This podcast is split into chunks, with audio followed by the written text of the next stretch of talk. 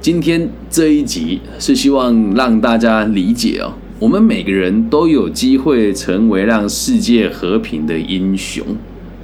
啊。那之之所以会制作这一集的原因，是因为我今天开车开到一半的时候啊，我突然想起了以前我看过一本书，叫做《被讨厌的勇气》。那里面有一段，他是这么写的：有一个记者问这个泰瑞莎修女说：“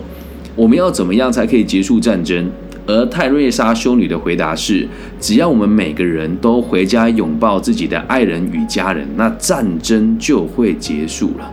这句话非常的平凡且朴实，可是呢，却相当的意义深远。那一定会有人问哦，生涯规划为什么会与世界和平扯上关系呢？其实啊，不管你在哪一个地区或是哪一个城市哦。只要这个地区的人的就业状况稳定啊，然后这个衣食无虞，通常啊都是可以非常团结抵抗各种外来的欺压的。那如果全人类在地球上的每一个人都可以同心协力的话，那人类的文明将推向一个前所未有的进步。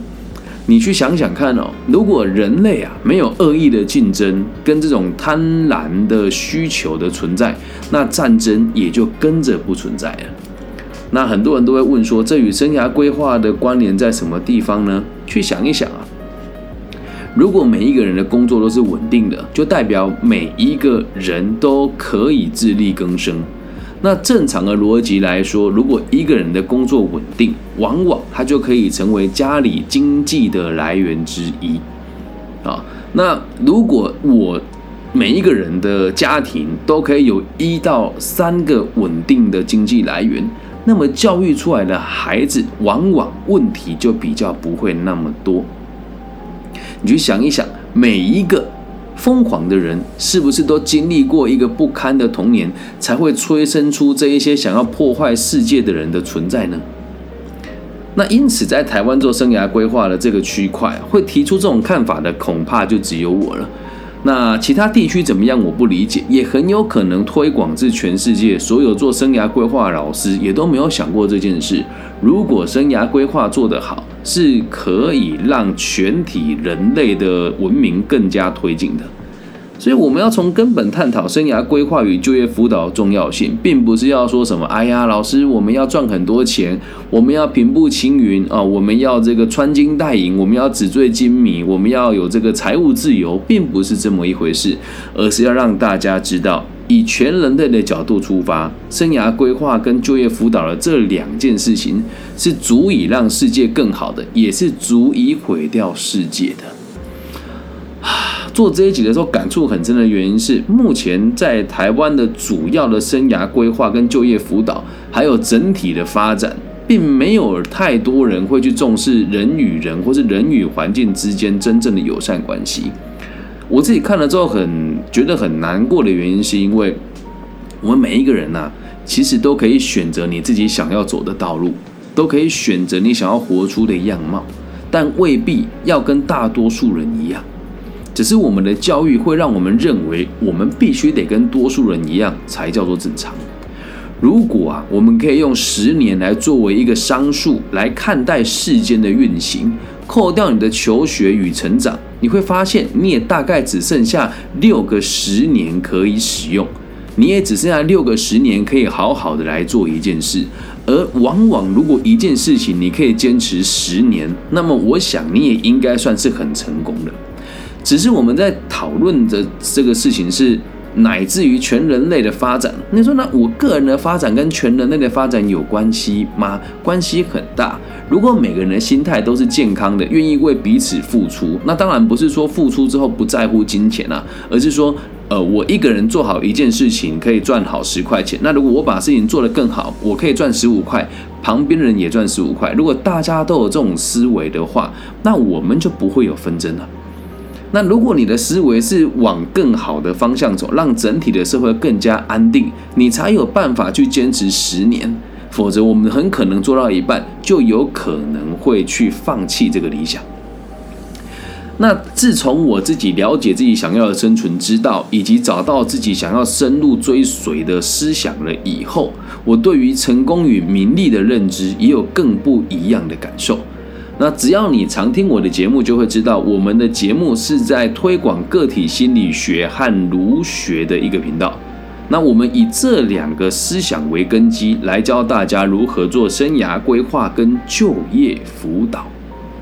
所以，真的，我读完这些书之后，我感觉到，其实真正的这个善良的信念哦，都只是了解你和对方之间的利益关系而已。你说，老师，就业辅导跟利益关系有什么关联吗？当然有啊。你老板如果不能利用你赚到更多钱，他是不会付钱给你的，懂吧？而这个对方啊，我们指的不是只有你认识的人而已哦。而不仅是跟你一样身为人的物种而已哦，是乃至天地万物和整个宇宙都是一样的。其实只要我们活着，我们就与世间万物都有千丝万缕的连结与影响。而世俗人的眼光啊，世俗人的眼光所提到的成功，往往也都只是财富的堆叠。但你把眼光拉得远一点的话，你就会发现，真正的成功还是要回归到我们人与人之间、人与环境之间、人与万物之间的关系。那这时候就有人会也会提出一个异议啊，我就只是在餐厅打工的人而已，你跟我聊什么我与世间万物呢？表面上你是在打工，但如果你跟着的老板是一个做事情没有良知且长时间都在压榨员工的人的话，那你在他的公司上班，从某个意义上来讲，这个就叫做助纣为虐。你如果觉得你老板做的事情不对，你还跟着他，那基本上你的心理就不会健康。那你也觉得你的工作没有意义，甚至是有时候回想起来自己得去压榨别人，还或者是陪伴你老板去欺压别人，才办法赚到钱的话，那这个工作你肯定不长久，而长久以来你的内心也不会太稳定。那现在在台湾岛内哦，会这么提的原因是因为。如果我们这些生涯规划跟就业辅导的工作者没有这种认知，只会告诉孩子们说：“哎呀，你应该要赚很多钱呐，你应该要财富自由啦，好，你应该要这个打造你的知名度啊，好，或者是我们在台湾做生意，现在大家都会讲说：哎呀，这个是自媒体的年代，我们每个人都应该要经营短影音，都应该要去经营这个媒体平台，你才会有订单。”而慢慢的，我们都已经忘记了生涯规划，回归到最根本的本质，是帮别人解决问题，而不是去增加你的知名度啊！所以在台湾岛内，成功的商人呐，会透过开发自然资源，跟开发没有必要的消费需求，让森林消失，让地表温度爬升。所以你说成功的商人就是用这种手段赚到钱的吗？好，那成功的教育者现在已经变成是这样，在台湾的这个小学跟中学的教育啊，大家看的并不是一个老师给了孩子什么样子的价值观，而是这个孩子能不能考上更好的大学或是更好的高中。而往往我们一般家长如果希望自己的儿女考上更好的学校，目的也就只有一个，希望他取得更高的薪水。那在目前台湾岛内的状况，你薪水越高的人，往往都是高薪所聘请的企业里面的一个小螺丝钉，也就是所谓的高薪社畜。而这个现象也更助长了升学的填鸭制度的这个陋习，因为不大会有人去讨论这个孩子与社会之间的连结，只会去想说他赚到更多钱就是最好的生涯规划。但是生而为人的我们呢？如果啊，我觉得现在还是保有一定程度的良知哈。我们是华人的社会，所以对于家庭啊，可能或多或少，都还会比西方的这个地方哦更有一点责任感。如果我们要讨论成功的家庭啊，绝对不应该只是给妻女一个物质生配、物质丰沛的生活而已，而是应该要在互信、互助、互爱又平淡不失情趣的状况生活在一块。那如果更认真一点去思考，全人类如果都可以把彼此当做一家人的话，你怎么还会去想着要如何伤害别人来赚到更多的钱呢？你怎么会去想着资源该如何分配，权力该如何划分呢？你就会去想，我们该如何让社会稳定，让彼此更好嘛？而这个状况，为什么随着年代的推演，生涯规划已经变成是大家都会主打说，哎呀，这个成功学大师一年赚多少钱啊？哦，然后这个励志大师是谁谁谁的这个好朋友，然后他帮谁赚了很多钱呢？这个做法都不是正确的。啊那我希望大家啊，如何在这个主流的媒体都如此偏差的状况之下，在台湾地区目前是这样啊，然后大家就认为说，生涯规划是要赚很多钱，都要认为说一定要到台湾的前几大的企业才叫成功的人生。我觉得这个想法是错误的。那有一些人甚至会认为说，只要有一份稳定的工作，他能够吃饱就好了，不要给他们什么梦想，或是要让他们去学习更多的技能，或是鼓励他成为什么更有用的人。他说这个叫不踏实。我个人认为，只要是生而为人，我们都可以选择自己想要的道路。会制作这一期的原因，是因为我今天去彰化，哎，去南投有一间初中，叫做社寮初中，是属于比较乡下的地方的学校。那这边的孩子的爸爸妈妈的工作，大多数也都不是收入太高，有的甚至是隔代教养，或者是爸爸妈妈并不在身边的孩子们。那当我今天告诉他们，我们为什么要工作，然后赚钱要做什么，以及我们毕了业之后为什么要赚钱的几个逻辑给他们听了以后。他们告诉我说，从来没有老师跟他们分享过这个想法。我说那就对啦，因为老师都只会叫你考更好的学校。他说对，那老师都只会叫我们好好读书，可是却不告诉我们为什么。那这群孩子会在不知道怎么办的状况之下，开始去网络上看很多来历不明的专家所讲的鬼话啊，就比如说有的成功学大师说什么，哎。成功的人让钱赚钱，失败的人当劳工。所以，如果你认真工作，就一辈子当劳工，这种很偏差的行为。那我在讲别人偏差的同时，可能也有人会觉得说：“啊，李更新，你把自己捧得太高了。”其实做这一集最主要的目标是希望大家可以放下执念跟不必要的偶像崇拜，以及如何从爆炸资讯里面的这些潮流文化，找到自己真正想要的生活。那我做的是生涯规划跟就业辅导，所以因此我在做就业辅导的时候，都会跟大家讲说，我要理清你们的目的，而不是说你要找什么工作，我们面试啊，面试技巧怎么做，或是这个自传该怎么写这么入门的内容。所以从我的角度出发，我认为我的工作是有使命感的。那我在台湾的环境算是非常异类的存在。现在啊，我们在台湾常常会说什么节能省碳啊、永续发展啊，结果自己打着领带、吹着冷气，在里面讨论未来。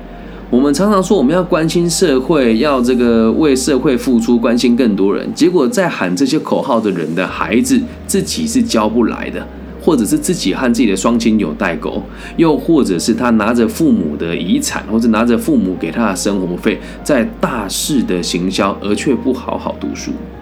所以有这些想法之后，我希望大家可以拥有这个良好的思辨能力，并且啊，找你认为值得可靠的人来讨论。我设定了什么目标，乃至于我对这个社会或者是我对这个家庭有没有帮助？如果有的话，那我希望把我未来的十年都投注在这个地方。你在做的每一个决策，都会影响到你所在的家乡、所在的企业和你同住的亲友们。所以，如何和彼此好好相处，乃至于把这些爱与关怀放大到最大值，那你的工作才会有意义啊，懂吗？所以，像我自己的工作，我觉得本质上是不会再做改变的，以自媒体跟教育还有企业管顾来进行。那和每个人相处的时候，我只问彼此一件事情：你想要在我身上得到什么？我想要在你身上得到什么？而我们两个合作了以后，对其他人有没有更有帮助？从这个角度出发哦，你就会慢慢的觉得其实没有那么的困难。假设你有想要守护的人，或者是你你对某一个群体有责任感，你就会开始为了这些人而牺牲你自己原本的爱好，同时慢慢爱上这一种对别人有价值的感觉。啊，其实啊，说真的，我们只要把身边的好友、父母、情人、夫妻都做好了，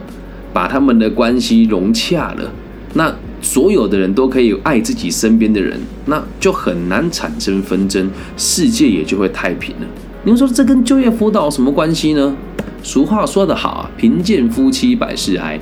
如果我们的家庭经济状况是稳定的，而且愿意分享，并且让你的孩子有健康的价值观，那么世界和平在这一代不能落实，在下一代也是可以落实的。这就是为什么我要做自媒体的原因，这就是为什么现在我要在这么多的平台上架，在 B 站、在抖音、在快手、在头条。所以我也试着把我的思想宣扬出去。如果你也认为就是你自己是社会的一份子，虽然我对未来的看法跟目标还没有很明确，但是我愿意更努力那么一些些。我也愿意相信自己是社会的一个很重要的螺丝钉。如果我稳定了，社会也就跟着稳定了。假设你也认同我的看法，邀请你一起投入这个伟大且平凡的世界和平的行动吧。如果认同的话，也麻烦大家帮我分享、按赞、加订阅哦！感谢大家今天的收听，我爱你们，大家晚安，拜拜。